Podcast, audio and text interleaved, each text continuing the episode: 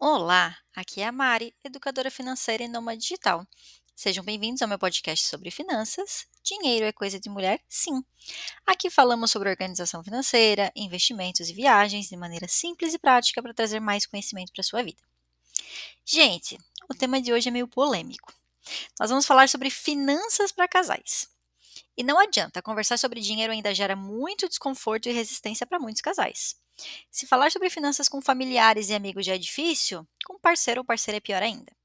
Essa falta de diálogo acaba gerando conflitos financeiros, que infelizmente são uma das causas mais comuns de divórcio no Brasil. Então, hoje vamos entender melhor por que, que isso acontece e trazer algumas dicas que podem ajudar na harmonia financeira do casal.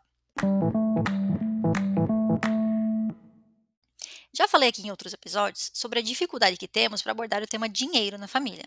Tanto que muitas crianças crescem sem referência sobre o assunto, já que dentro de casa o tema ou é um tabu ou é motivo de briga. Eu trouxe alguns dados para a gente entender melhor o panorama das finanças nos casais brasileiros. Uma pesquisa realizada pelo SPC Brasil apontou que cerca de 46% dos casais brasileiros brigam por questões financeiras. Imagina se esses casais já possuem filhos, né? Com certeza não é o melhor exemplo que a gente pode dar para uma criança. Outro estudo, agora da 11, uma fintech de saúde financeira, mostrou que 31% dos casais não realizam nenhum tipo de controle de suas finanças e apenas 35% realizam o controle de gastos de forma conjunta. Uma pesquisa sobre orçamento familiar feita pelo SPC Brasil e pela CNDL, que é a Confederação Nacional de Dirigentes Logistas, em parceria com o Banco Central, mostrou que 38% dos entrevistados afirmaram ter discussões por conta do hábito do parceiro ou da parceira gastar além da sua capacidade financeira. Essa mesma pesquisa apontou que outro ponto de discussão entre casais é o controle financeiro. 27% dos entrevistados afirmam que o fato de o parceiro não conseguir juntar dinheiro também é motivo de conflitos. E, por fim, a pesquisa Perfil e Comportamento do Endividamento Brasileiro de 2022, produzida pelo Instituto Opinion Box, em parceria com a Serasa, mostrou que 62% dos entrevistados endividados sentiram que a dívida tiveram impacto no relacionamento. Todos esses números só reforçam que a falta de diálogo afeta e muito a harmonia e boa relação entre um casal. Isso acaba afetando o futuro do relacionamento, que muitas vezes termina em função dos inúmeros conflitos financeiros que tornam a vida a dois insustentável. É muito comum deixar os assuntos difíceis para depois no relacionamento. No entanto, evitar a polêmica no início pode causar problemas ainda maiores no futuro. Imagina só um casal que decide morar junto, mas não conhece muito das ambições de futuro um do outro. Nunca conversaram sobre casamento, sobre filhos e, claro, sobre dinheiro. Aí eles se mudam, vivem bem os primeiros meses, onde tudo é lindo e maravilhoso. Mas somente depois de algum tempo começam a enxergar comportamentos um no outro que podem tornar a vida mais complicada. Um gasta mais do que ganha e se afunda cada dia mais em dívidas. O outro tem o sonho de ter filhos e se planeja financeiramente para isso, até descobrir que seu sonho não é compartilhado. Outra questão que deve ser avaliada é contrair dívidas juntos desde cedo. Muitos casais jovens iniciam a vida a dois se endividando com um banco para fazer o financiamento de um imóvel e comprometendo grande parte da renda com as contas. Para alguns, isso pode não ser um problema, mas com certeza não é o caso de todos os casais jovens. Ao assumir compromissos financeiros longos muito cedo, muitos deixam de perseguir e realizar outros sonhos apenas para caber no conceito pré-estabelecido da vida adulta em família. Imagina só a frustração que uma situação dessa pode causar. O que eu quero dizer é que esses assuntos difíceis não devem ser deixados para depois com prazo indeterminado. Claro que eu não estou dizendo para você arrumar conflito com seu parceiro, até porque um assunto desse não precisa ser motivo de briga. Mas a ideia é evitar surpresas desagradáveis. Bem, também não estou falando para você perguntar para a pessoa se ela quer ter filhos ou não, logo no primeiro mês de namoro, não é mesmo? Mas precisamos ter consciência que construir um relacionamento saudável envolve conversar sobre o futuro de forma madura, e isso não quer dizer abordar o assunto de maneira precoce, mas cada um sabe da sua relação e é importante alinhar as expectativas antes de tomarem grandes decisões de vida.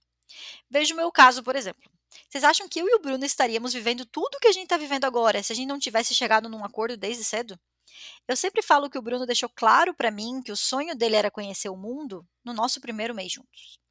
E eu sempre gostei de viagens. Então, para nós, viajar sempre foi um assunto e uma questão a ser incluída no nosso planejamento financeiro. Até que a gente conseguiu colocar todo esse plano em prática. Mas imagina se a gente nunca tivesse falado sobre isso no namoro e depois lá no casamento ele vem e me fala que quer isso, eu não quero e daí? Assim como filhos, nós sempre chegamos no acordo que não queríamos ter filhos. Sempre foi muito bem acertado. Antes de casar, eu olhei para a cara dele e falei: Você sabe que eu não quero ter filho. Então, não vem depois, né, dizer, não, eu esperava que você mudasse de ideia. São planejamentos, são coisas que são inegociáveis em alguns momentos e você tem que saber isso desde o começo, né? Tem que entender qual que é a expectativa do outro. Não podemos ter vergonha, medo ou desconfiança de compartilhar nossas finanças e ambições com o nosso parceiro. E é exatamente por isso que a conversa sobre dinheiro deve ser livre de julgamentos, para que os dois sintam a vontade para expor suas ideias sem ter medo de serem repreendidos. A partir das informações compartilhadas, a conversa deve ser construtiva, no sentido de sempre buscar um consenso entre os que os dois acreditam e desejam para o futuro. Por isso, a primeira coisa a se entender é que a transparência e o alinhamento entre os casais são essenciais. A partir do momento em que se inicia a vida 2, ou seja, quando os dois estão comprometidos com o relacionamento, é preciso entender que as decisões financeiras de um afetam a vida do outro e, consequentemente, o futuro da relação. Para se ter transparência e alinhamento, o diálogo é a principal ferramenta. E o ideal é que esse assunto seja abordado de maneira leve e desde o começo do relacionamento, como a gente já falou antes. Pois essa também é uma maneira de conhecer o seu parceiro ou parceira. Saber como ele ou ela lida com o dinheiro é extremamente importante para entender o futuro do relacionamento e para acertar os ponteiros desde cedo. As pessoas são diferentes umas das outras. E não é nem muito inteligente da nossa parte esperar que só porque a gente está num relacionamento, os dois vão pensar exatamente da mesma forma em todos os assuntos. Por isso, eu não vou cansar de reforçar a importância de conversar sobre isso e buscar um consenso. E assim, não adianta mentir muitas vezes, para entrar num consenso que seja bom para os dois, todo mundo vai ter que aprender a negociar, ceder de um lado e de outro para entrar no consenso. Mas nada deve ser imposto, tudo deve ser feito para que ninguém se sinta prejudicado ou ignorado nessa relação. Mas caso você já esteja em um relacionamento duradouro e o dinheiro nunca foi tratado de maneira transparente, não perca as esperanças. Nunca é tarde para começar a criar e praticar os bons hábitos. Comece aos poucos e com calma. Querendo ou não, trazer a questão financeira para o dia a dia do casal nada mais é do que inserir um novo hábito na rotina de vocês. Agora, vamos falar de algumas dicas práticas para não deixar o dinheiro atrapalhar na rotina da, da vida 2, né? Primeiro, o óbvio que a gente já falou 500 vezes, conversem sobre dinheiro. É fundamental.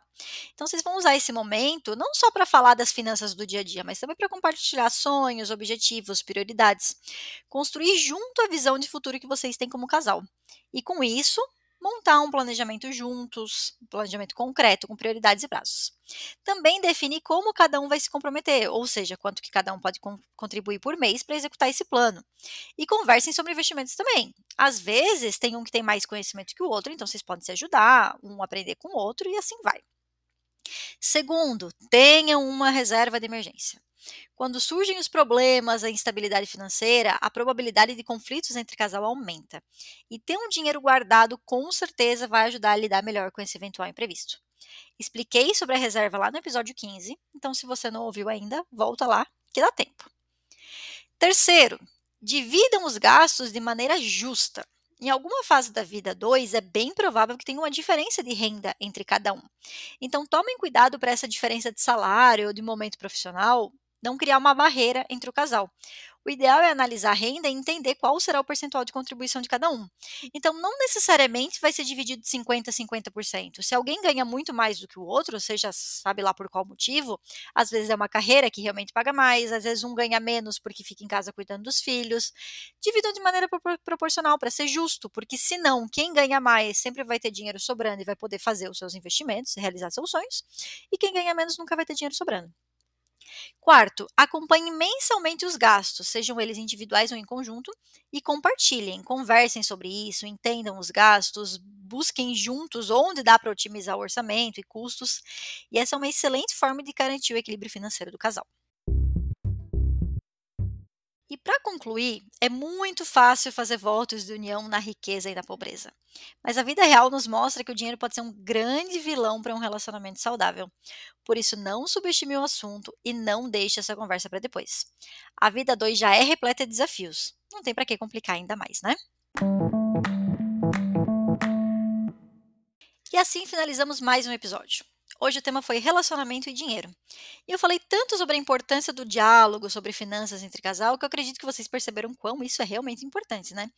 Falei também de algumas atitudes práticas que podem ajudar a evitar conflitos por causa do dinheiro. Se você gostou, já aperta o botão aí de compartilhar com as amigas. No próximo episódio, a gente vai falar mais sobre bancos e taxas. Quais são as taxas que você realmente tem que pagar, quais não são, o que, que o Banco Central diz.